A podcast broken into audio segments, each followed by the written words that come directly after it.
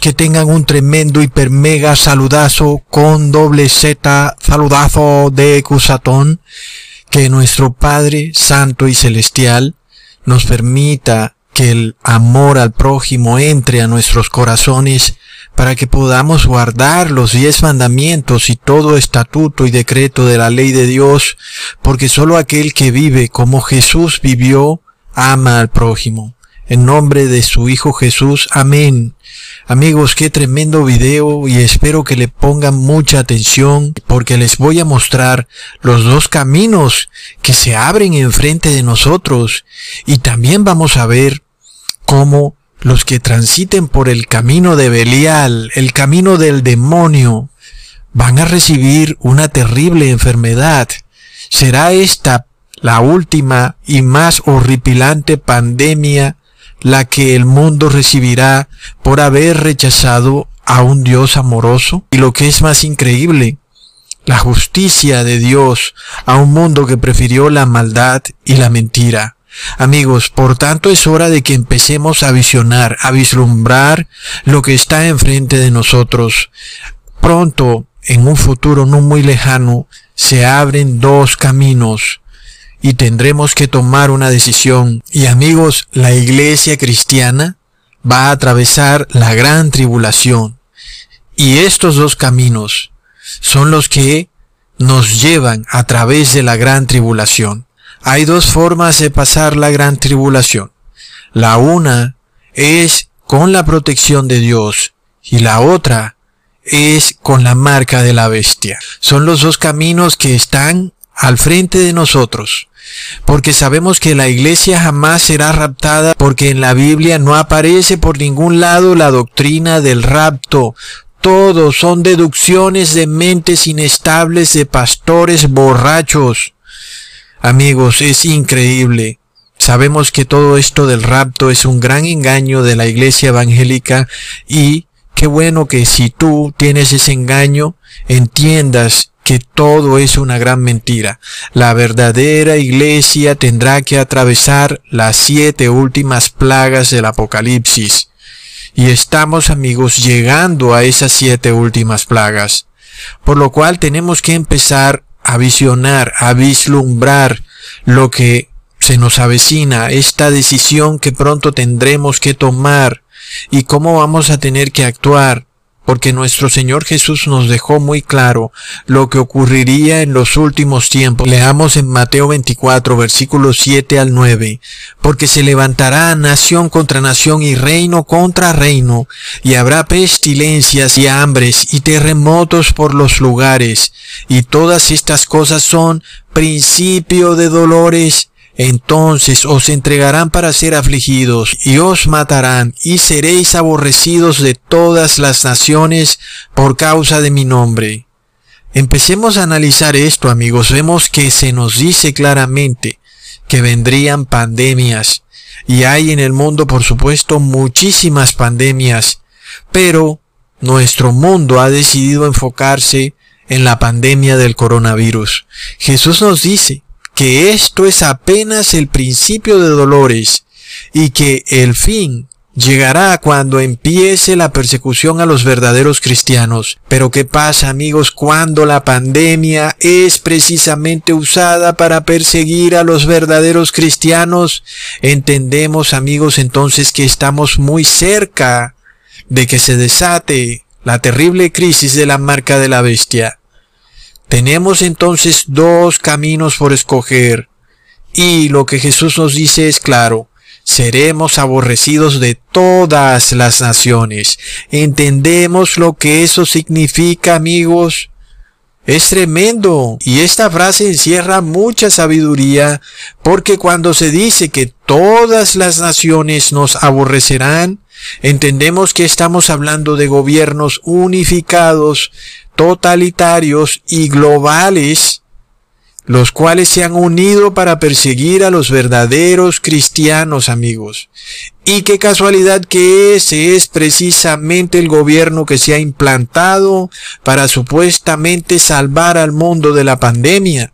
Los derechos individuales fueron enterrados muy pero muy profundo en la tierra para darle paso a un gobierno totalitario mundial sin fronteras, por el cual el único objetivo es combatir a un supuesto enemigo invisible. Amigos, finalmente sabemos que lo que hay es una persecución religiosa. Y el problema, amigos, que tenemos que empezar a visionar es que las naciones se han decidido unir en torno a las vacunas y en torno al reposo dominical. Son esas dos cosas en las cuales los países del mundo entero coinciden perfectamente.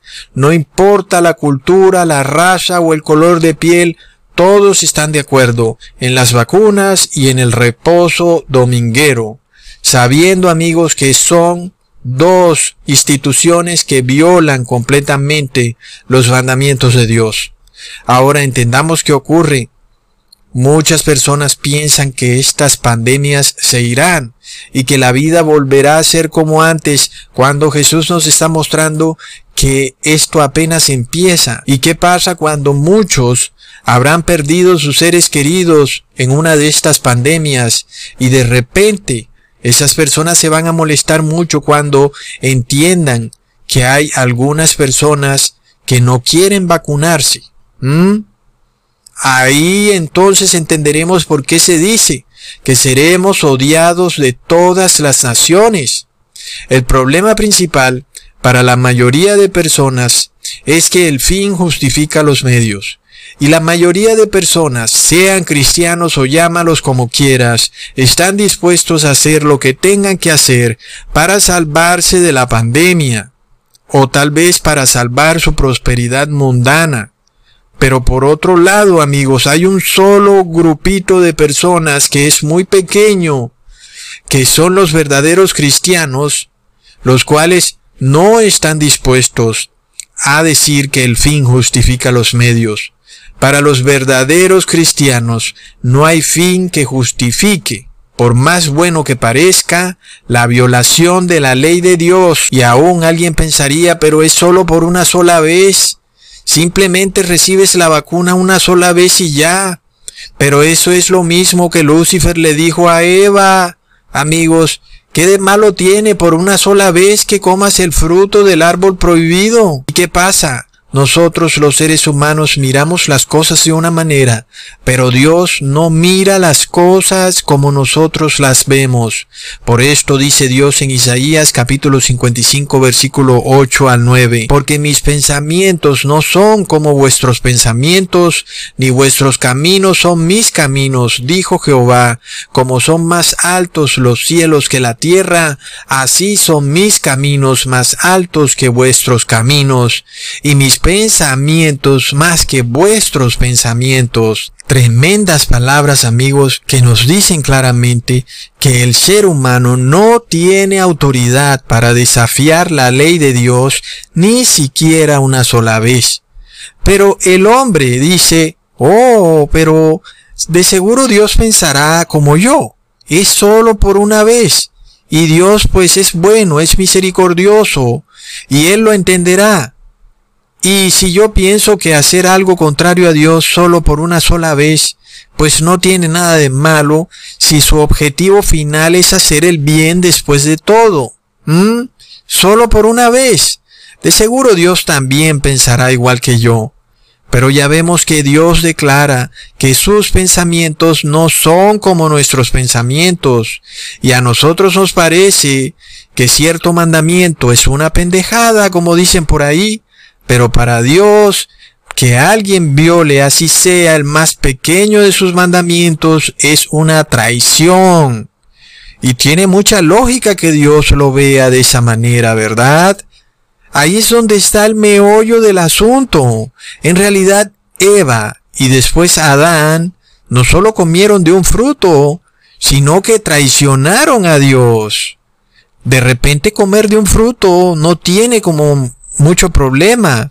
Pero cuando te das cuenta que fue una gran traición, entonces entiendes por qué Adán y Eva fueron expulsados del jardín del Edén. Hoy en día el Papa cambió los mandamientos de Dios y aún la mayoría de los católicos están engañados creyendo que los mandamientos son Primero, amar a Dios sobre todas las cosas. Dos, no jurar su santo nombre en vano, etc. Cuando ni siquiera esos son los diez mandamientos. ¿Mm? Pero ¿qué pasa, amigos, cuando para el mundo la ley de Dios, sus estatutos y decretos son letra muerta. Entendemos la gravedad. Es decir, que las personas ni siquiera tienen idea de cuál es la ley de Dios.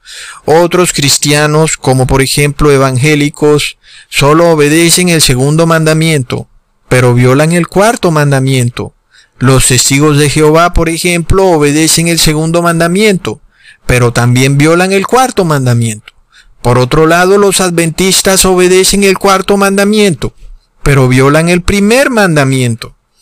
Así que la mayoría de cristianos ni siquiera conocen los mandamientos, estatutos y decretos de Dios, cuanto menos sus leyes de sanidad. Los apóstoles amigos confirmaron estas leyes sanitarias declarando en Hechos capítulo 21 versículo 25. Pero en cuanto a los gentiles que han creído, nosotros les hemos escrito haberse acordado que no guarden nada de esto, solamente que se abstengan de lo que fuere sacrificado a los ídolos y de sangre y de lo ahogado y de fornicación. Por tanto, amigos, los apóstoles nos están confirmando que las leyes sanitarias están en pie. Leamos lo que dice Levítico capítulo 5 versículo 2. Asimismo, la persona que hubiere tocado cualquier cosa inmunda, sea cuerpo muerto de bestia inmunda, o cuerpo muerto de animal inmundo, o cuerpo muerto de serpiente inmunda, bien que no lo supiere, será inmunda y será culpable. Ahí lo tienen. ¿Y qué contienen las vacunas? Contienen ADN de perro, ADN de mico, ADN de rata, etcétera, etcétera. Por supuesto que el mundo no entiende nada de eso. ¿Qué diferencia hay entre células humanas y células de rata? Plop. Ahí sí los científicos dicen que no, no saben nada más aún cuando el mundo científico no quiere aceptar la discusión, sino que antes bloquean y persiguen a todo aquel que emita un comentario o idea contraria. Sin embargo, ahí vemos cómo el que es el verdadero cristiano se convierte en una piedra en el zapato para el mundo. ¿Qué pasa cuando estas enfermedades van a seguir aumentando? Y cuando estas pandemias se empeoren y no alcancen ni siquiera los cementerios para guardar los muertos, ahí es cuando tenemos que empezar a visionar los dos caminos que están delante de nosotros. La primera plaga nos muestra que la pandemia apenas está empezando y que el mundo entero caerá bajo una terrible pandemia como está descrito en la primera plaga. Leamos en Apocalipsis capítulo 16. Oí una gran voz que decía desde el templo a los siete ángeles, Id y derramad sobre la tierra las siete copas de la ira de Dios. Y fue el primero y derramó su copa sobre la tierra y vino una úlcera maligna y pestilente sobre los hombres que tenían la marca de la bestia y que adoraban su imagen. Ahí lo tenemos.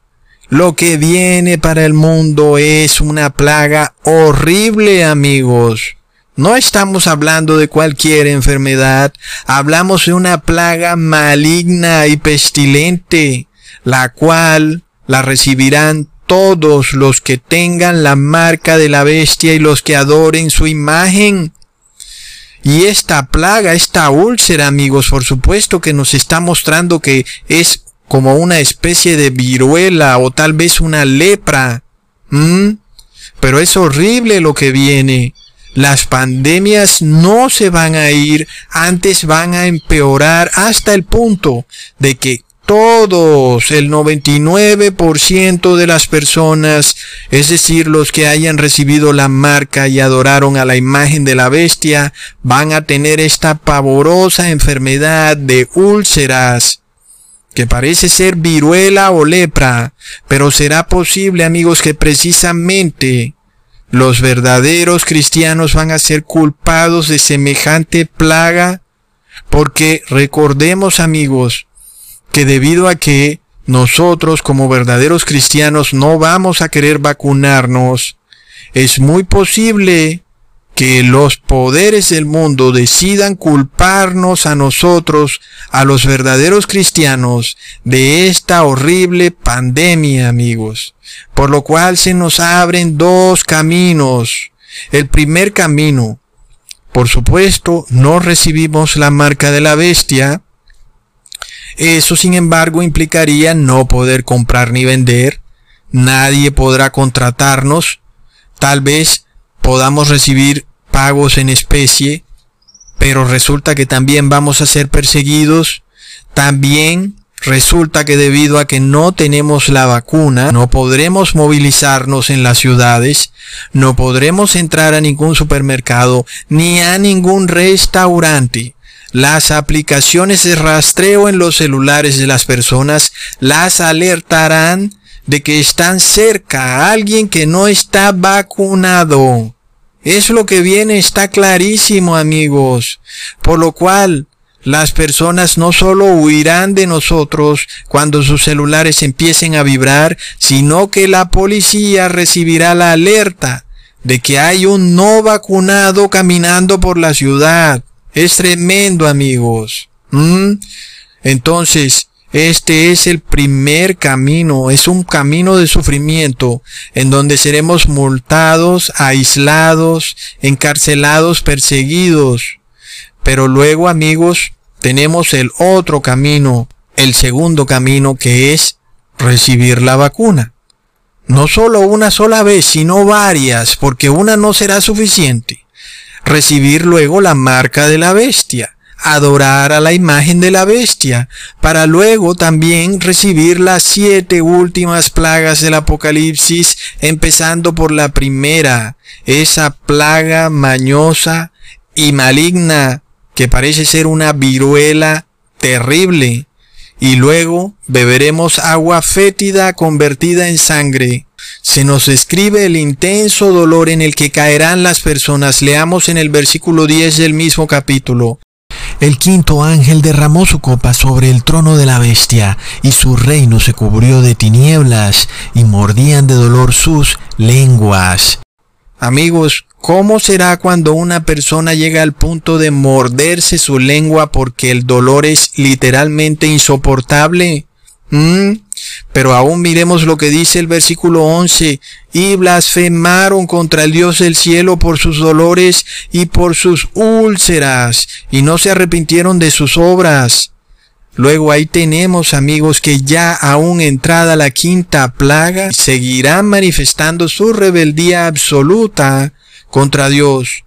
Pero también se nos muestra, amigos, el dolor que causarán estas úlceras, el cual será insoportable. Así que algo está muy claro, amigos. Nadie que reciba la marca o adore a la imagen de la bestia se arrepentirá. Al parecer algo ocurrirá y las personas habrán cruzado una línea y ya no habrá más arrepentimiento en su corazón. Han blasfemado contra el Espíritu Santo y ya no hay para ellos perdón. El Apocalipsis es claro, amigos se nos muestra que las personas, después de recibida la marca de la bestia, no tendrán perdón. Aún en la sexta plaga, es decir, ya para venir Jesús. Por lo que entendemos, amigos, que cuando las personas recibieron la vacuna, empezaron a blasfemar contra el Espíritu Santo para luego recibir la marca y adorar la imagen de la bestia donde finalmente cruzaron una línea de no retorno. Ahí perdieron de una vez y por todas su salvación eterna. Esos cruzaron el segundo camino. Ese es el camino que nosotros no queremos cruzar. Nosotros queremos cruzar el primer camino. Ambos caminos son caminos de sufrimiento. Tanto en el primer camino como en el segundo camino hay sufrimiento, amigos pero el primer camino nos lleva a la vida eterna. El segundo camino nos lleva a la muerte eterna. Por tanto, amigos, podemos visionar el futuro, podemos ver estos dos caminos claramente. En ambos hay sufrimiento, en ambos habrá dolor. Sin embargo, este primer camino tiene una puerta que está abierta de par en par, para que todo el que quiera entrar por esa puerta entre. Leamos en Salmos capítulo 1 versículo 1 al 2. Cuán bienaventurado es el hombre que no anda en el consejo de los impíos, ni se detiene en el camino de los pecadores, ni se sienta en la silla de los escarnecedores, sino que en la ley del Señor está su deleite, y en su ley medita de día y de noche. Amigos, los que pasen por el primer camino son aquellos que tienen deleite en la ley de Dios. Este primer camino tiene una puerta que no estará abierta por tiempo indefinido. Ya vimos que después de que alguien reciba la marca de la bestia, ya queda marcado y perdido para siempre por lo que una vez que se cierre la puerta del primer camino, que es el camino hacia la vida eterna, el cual, aunque doloroso, nos lleva a la vida eterna, después de que esté cerrada esa puerta, nadie podrá abrirla, amigos. Es tremendo. Leamos lo que dice Apocalipsis capítulo 3 versículo 7.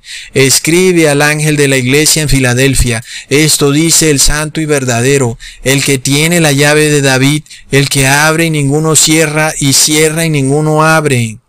Ahí está amigos, aunque la iglesia católica se desvive diciendo que es el Papa el que tiene la llave de David, resulta que está muy claro que es Jesús el que tiene la llave de David. Él es el único que abre y ninguno cierra.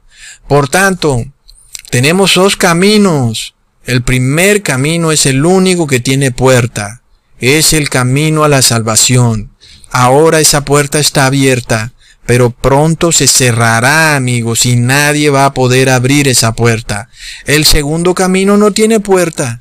Es más, su entrada es amplia y espaciosa. Por esto cuando muchos se den cuenta que la puerta del primer camino ya se ha cerrado, solo les queda irremediablemente atravesar el segundo camino. Será lamentable, pero es la única opción que tendrán.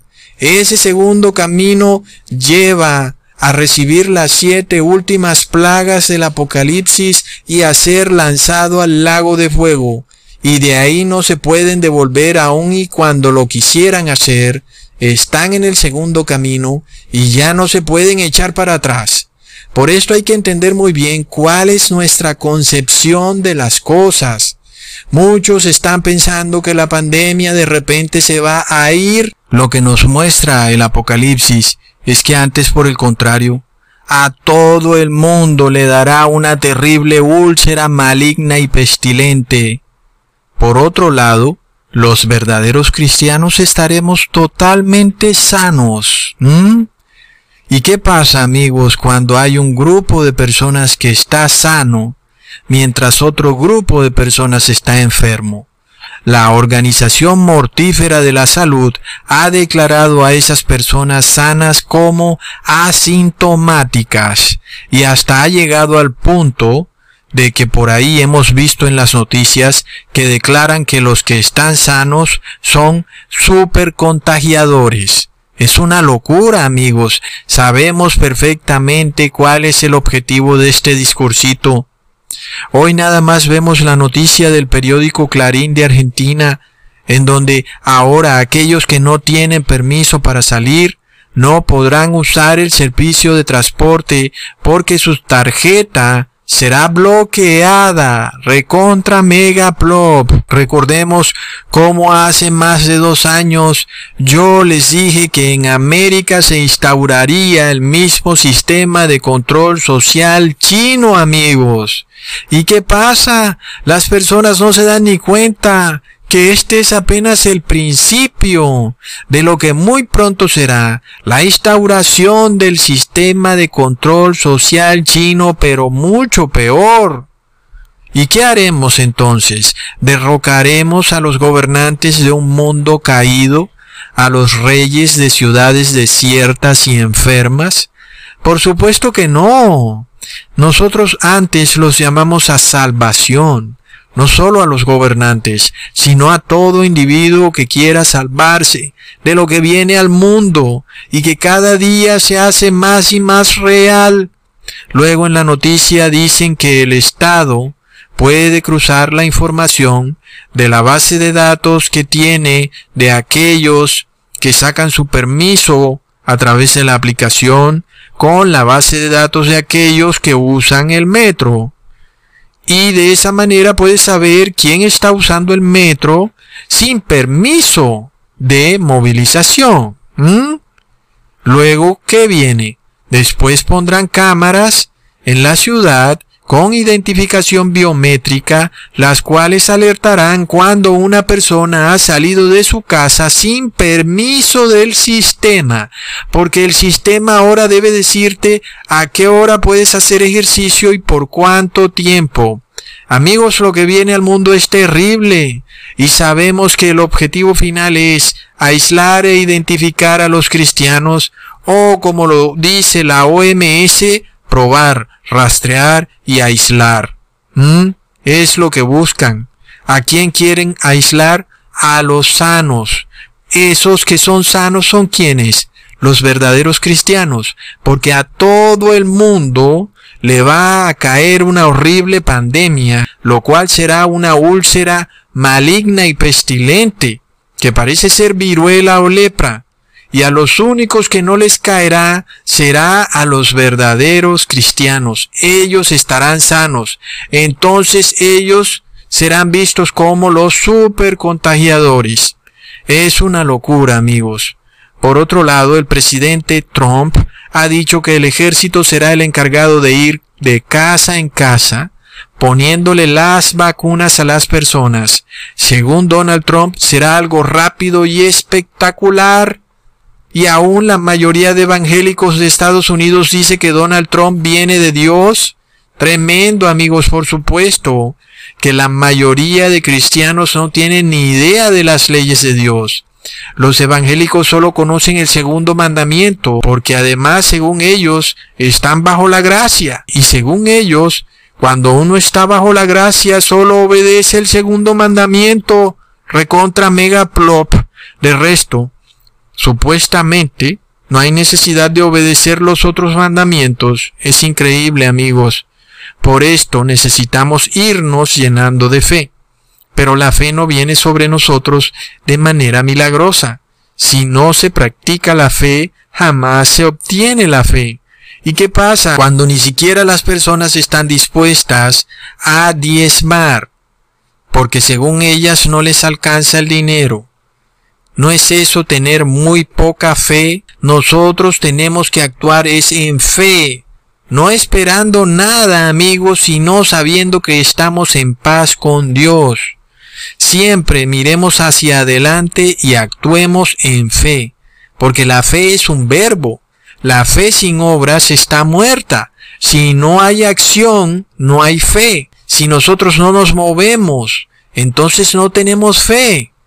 Y nosotros sabemos lo que tenemos que hacer porque Dios ha puesto su plan de manera concreta para que nosotros obedezcamos su plan. Así que no importa el obstáculo que haya en el camino, sepamos que si actuamos en fe, los obstáculos se irán quitando mientras vamos caminando. Pero lo que no podemos hacer es esperar que el mundo mejore porque el mundo no va a mejorar. Nos dirigimos hacia la primera plaga de la ira de Dios, que por supuesto aún no ha caído, y para que caiga tiene primero que las personas recibir la marca de la bestia, pero por supuesto que el mundo tendrá que ir enfermándose paulatinamente hasta llegar al punto de que esta horrible plaga se pueda manifestar en las personas. Por tanto, nosotros tenemos que actuar en fe, teniendo el conocimiento de que sabemos lo que va a ocurrir. Si ya sabemos que no vamos a poder comprar ni vender, entonces empecemos a aprender a cultivar nuestros propios alimentos, inclusive si tenemos que hacerlo de manera pequeña inicialmente, en donde sea que estemos, aun y si lo tenemos que hacer en un sitio pequeño de nuestra casa, pero lo importante es que empecemos a aprender a cultivar hortalizas porque se hace necesario para el futuro en el que no vamos a poder comprar ni vender. Si hoy podemos ver con nuestros propios ojos que en un gobierno supuestamente democrático se están pisoteando los derechos de las personas, discriminándolas y diciéndoles que ni siquiera pueden usar el transporte público. ¿Qué va a ocurrir amigos muy pronto? Le van a decir a las personas que ni siquiera pueden entrar a un supermercado. Y peor, no les permitirán comprar y vender. Si esto pasa en un gobierno democrático, imagínense lo que ocurrirá amigos en un gobierno totalitario cuando finalmente se instaure el anticristo. ¿Mm? Y es que miremos lo que dice el presidente del Reino Unido, los antivacunas son unos chalados. Es decir, como que estamos locos. Es decir, este es un presidente que está ejecutando un juicio. Es decir, este señor no escuchó argumentos, simplemente nos condenó a locos. Y punto. El presidente Boris del Reino Unido dice que la vacuna es necesaria para proteger el sistema de salud de un colapso y que por esto él necesita que todas las personas estén vacunadas antes de que colapse el sistema de salud plop. Cuando sabemos amigos que todos los sistemas de salud del mundo van a colapsar por la corrupción tan degenerada que existe en los sistemas de salud. Es uno de los sistemas más corruptos amigos, que hay, y yo creo que se gana hasta los narcotraficantes de lo corrupto que es el sistema de salud. Por supuesto que va a colapsar, pero ahora se culparán a los verdaderos cristianos del colapso del sistema de salud. ¿Y qué más va a suceder, amigos, cuando vemos que la primera plaga del Apocalipsis nos dice que todo el mundo recibirá una úlcera maligna y pestilente? ¿Qué sistema de salud puede atender a todo un mundo enfermo de una úlcera maligna y pestilente? No hay ningún sistema de salud que pueda hacerlo. Pero para ellos, ¿quiénes serán los culpables de ese debacle? Los verdaderos cristianos, amigos, será increíble. Por esto, amigos, en los últimos tiempos necesitamos fe. Leamos en Marcos capítulo 11 versículo 24. Por tanto os digo que todo lo que pidiereis orando, creed que lo recibiréis y os vendrá. Hay amigos solo dos caminos, y aquel que toma el primer camino, se le empiezan a cerrar las puertas del mundo. Y eso es una señal de que ha decidido entrar por el primer camino, el cual lleva a la salvación eterna. Leamos en Santiago capítulo 4 versículo 4. Oh almas adúlteras, ¿no sabéis que la amistad del mundo es enemistad contra Dios?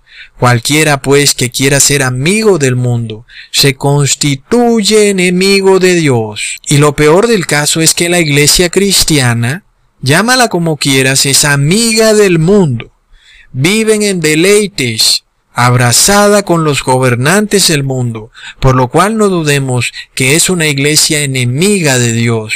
Y muchos se ofenden porque piensan que cuando se dice eso es un ataque a Cristo. Y eso no es así. Cristo siempre fue y será el mismo de siempre, pero la iglesia cristiana cayó en apostasía desde hace mucho tiempo, se hizo amiga del mundo. Cuando se hicieron amigos del mundo, dieron prueba de que no tenían fe. Porque el que tiene fe, aunque se le cierren las puertas del mundo, tiene la certeza de que Dios nunca falla. Leamos amigos en Hebreos capítulo 11 versículo 1. Es pues la fe, la certeza de lo que se espera, la convicción de lo que no se ve. Grábate eso hoy. Cuando se te empiecen a cerrar las puertas del mundo a causa de tu fe, es porque estás entrando por el primer camino. Se te ha abierto la puerta de la salvación eterna y estás en camino a casa. Y si vas a tener sufrimiento y dolor, pero sabes que finalmente estarás con Jesús y con el Padre por los siglos de los siglos. Por el otro lado está el otro camino, el cual tiene una entrada ancha y fácil también es un camino de sufrimiento y dolor. Y recibirás además las siete últimas plagas. igual te vas a enfermar de una plaga maligna y pestilente, recibas vacuna o no la recibas, pero además morirás para siempre al ser arrojado al lago de fuego. Solo son dos caminos, ambos están ahí, para que nosotros tomemos la decisión. Y nosotros tenemos que cruzar por el primer, pero para cruzar por ese camino se necesita fe. Por eso leemos en Hebreos capítulo 11 versículo 6, sin fe es imposible agradar a Dios, porque es necesario que el que se acerca a Dios crea que le hay y que es galardonador de los que le buscan. Cuando los poderes de la tierra disciernen que hay un pueblo, el verdadero pueblo de Dios, que ha decidido entrar por un camino estrecho, los reyes de la tierra y las personas se enfurecen amigos y es por esto que vamos a ver de aquí en adelante más y más medidas draconianas, tratando de cerrarnos las puertas del mundo. Pero amigos, eso significa que se nos están abriendo las puertas de la salvación y que estamos entrando por el camino que nos lleva a la vida eterna. Leamos en Isaías capítulo 48 versículo 17. Así dice el Señor, tu Redentor, el Santo de Israel, yo soy el Señor tu Dios que te enseña para tu beneficio, que te conduce por el camino en el que debes andar. Amigos, leamos también en Juan capítulo 11 versículo 40. ¿No te he dicho que si crees verás la gloria de Dios? Amigos, estamos entrando en el camino en el que finalmente veremos la gloria de Dios. Y por este camino que vamos a entrar, no entrará el mundo, este camino está reservado para unos pocos, no por designio de Dios, sino porque pocos son los que han decidido tener fe. La puerta del primer camino se abre primero. Es a nosotros los que se nos abre esta puerta de primero. Por lo tanto, vamos a ver que las puertas del mundo se nos cierran de primero a nosotros. De esta forma, sabemos que estamos entrando en el primer camino. Porque el segundo camino no tiene puerta. Su entrada es siempre ancha y espaciosa, pero una vez puesto un pie en ese segundo camino, nadie puede devolverse para luego entrar en el primer camino, porque la puerta de ese primer camino se habrá cerrado para siempre y nadie puede abrirla. Así que amigos, esta es una decisión tremenda, es la más grande decisión que cualquier individuo tenga que tomar. Tienen que escoger entre dos caminos y tengan la plena seguridad que el mundo entero va a saber y a conocer de esta decisión que pronto tienen que tomar. Primero está el camino en el que tienen que despojarse de sus salarios, de su riqueza, de su herencia, de sus familias, de propiedades, vehículos, para poder entrar en ese primer camino que lleva a la salvación. Y luego está el segundo camino, en donde no hay que despojarse de nada. Cada quien puede seguir aferrado a su dinero, a sus bienes, a su herencia, etcétera, etcétera, etcétera. Eso sí, muy pronto no podrá disfrutar de ninguno de ellos porque estarán llenos de úlceras. Les habrá caído la plaga maligna y pestilente, la úlcera. No podrán siquiera abrazar a sus familiares, ni sus familiares podrán abrazarlos a ellos. De nada les servirá sus propiedades porque no podrán usarlas y andarán recorriendo el mundo de un lado al otro a ver quién los puede curar de esa plaga, de esa úlcera dañina y pestilente, y ya no hay nadie que pueda sanarlos porque están perdidos para siempre, amigos. Cuando nosotros vemos que el mundo nos empieza a cerrar las puertas, démosle la gloria a Dios porque estamos entrando por la puerta pequeña Pero no se trata, amigos, de que nos quedemos sentados mirando.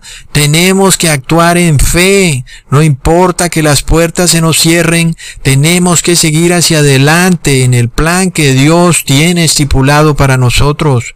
Por esto leemos en Primera de Juan capítulo 5 versículo 4, porque todo lo que es nacido de Dios vence al mundo, y esta es la victoria que ha vencido al mundo, nuestra fe. Y luego leemos en Salmos capítulo 86 versículo 11, Enséñame, oh Señor, tu camino, andaré en tu verdad, y unifica mi corazón para que tema tu nombre. Como vemos amigos, la fe es esa sustancia necesaria para la edificación. La fe no se puede conseguir milagrosamente, sino que se consigue de día a día, no temiéndole al hombre, sino temiéndole a Dios, aunque pareciera que no podremos alimentarnos, porque de repente no vamos a poder comprar ni vender, recordamos las palabras de Jesús cuando dice en Juan capítulo 6 versículo 35, Jesús les dijo, yo soy el pan de vida, el que a mí viene nunca tendrá hambre, y el que en mí cree no tendrá sed jamás. Amigos, dos caminos se abren, ambos son de sufrimiento, pero en el primero está la vida eterna. Por esto leemos en Salmos capítulo 119 versículo 30, Escogí el camino de la verdad, he puesto tus juicios delante de mí. Y luego leemos en Proverbios capítulo 8 versículo 20, Yo ando por el camino de la justicia, por en medio de las sendas del derecho. Amigos, tenemos que grabarnos esto porque el primer camino es el camino de la verdad, no de la mentira, porque sabemos que este es un mundo lleno de mentiras y sabemos amigos que las personas viven engañados y engañando con su falso viaje espacial, con su falsa tierra esférica, con noticias falsas, con medicina falsa, con remedios falsos, con dinero falso. Y es que en el segundo camino todo es falso, todo es mentira. El cristianismo es mentira. Los mandamientos son mentira. El día de reposo es falso. El Dios trinitario es falso.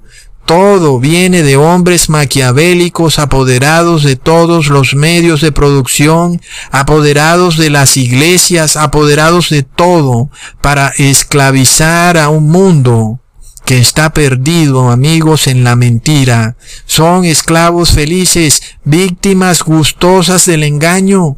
Es ese el segundo camino que el mundo adora, en donde el hombre adora al hombre, el hombre le cree al hombre. Pero el primer camino, amigos, es el hombre adorando a Dios y es el hombre creyéndole a Dios. Ese es el camino de la verdad y de la justicia mientras que el segundo camino es el camino de la mentira y del engaño. Leamos en Jeremías capítulo 6, versículo 16. Así dice el Señor, paraos en los caminos y mirad y preguntad por los senderos antiguos, cuál es el buen camino, y andad por él, y hallaréis descanso para vuestras almas.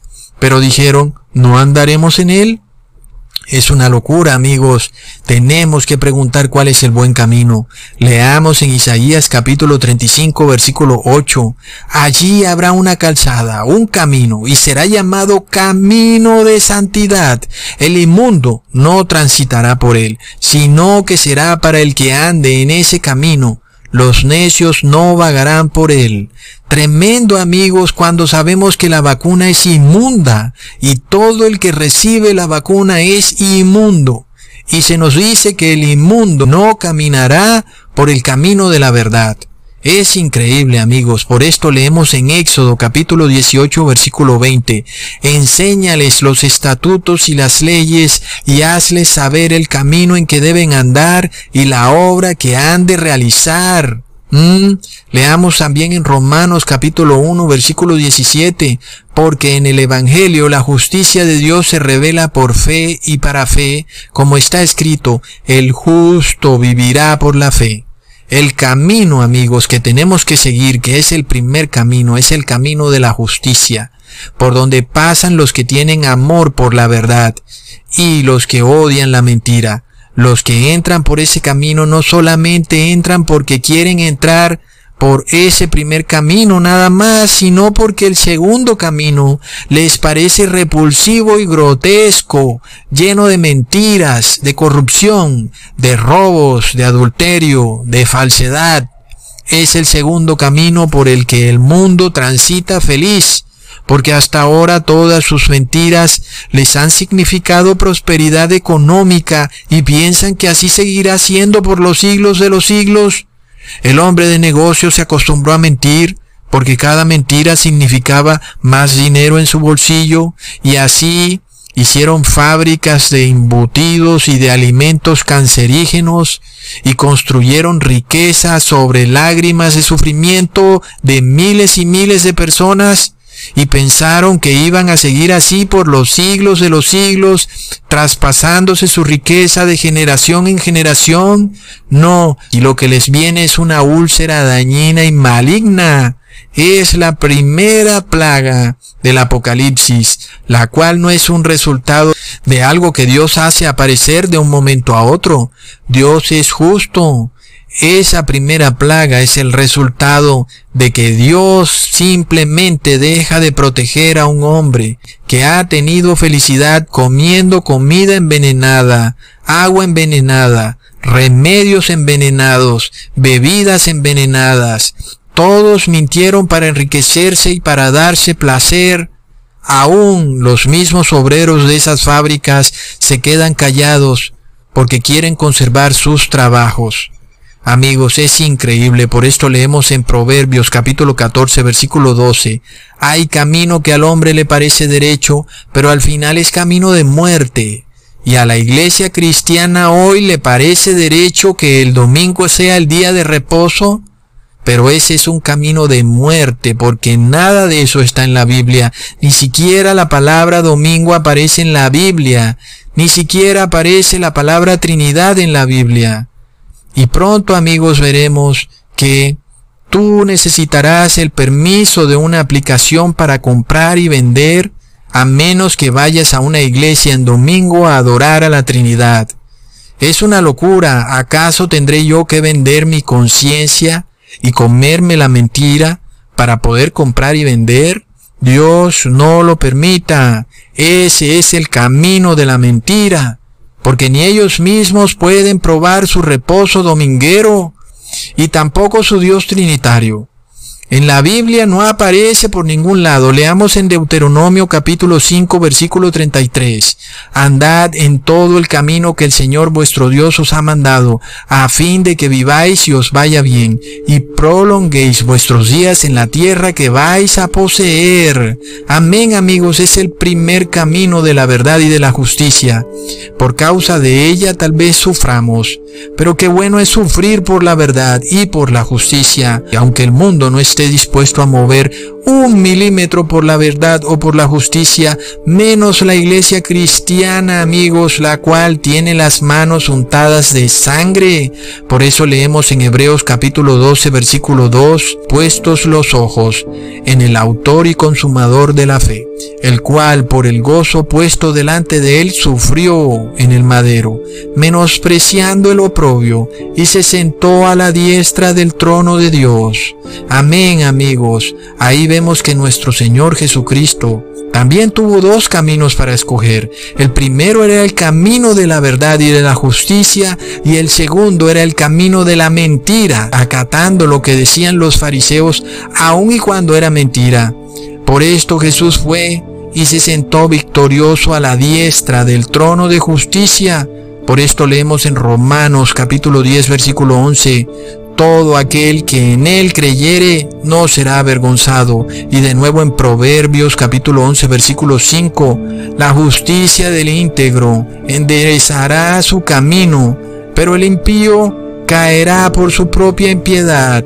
Amén amigos, nosotros sabemos que nuestro Señor Jesucristo nos llevará de la mano como un hermanito mayor para cruzar el camino de verdad, el cual tenemos que cruzar. Y cuando se nos cierren las puertas del mundo, vayamos hacia adelante, amigos, porque tenemos que caminar hacia adelante en el camino de la verdad.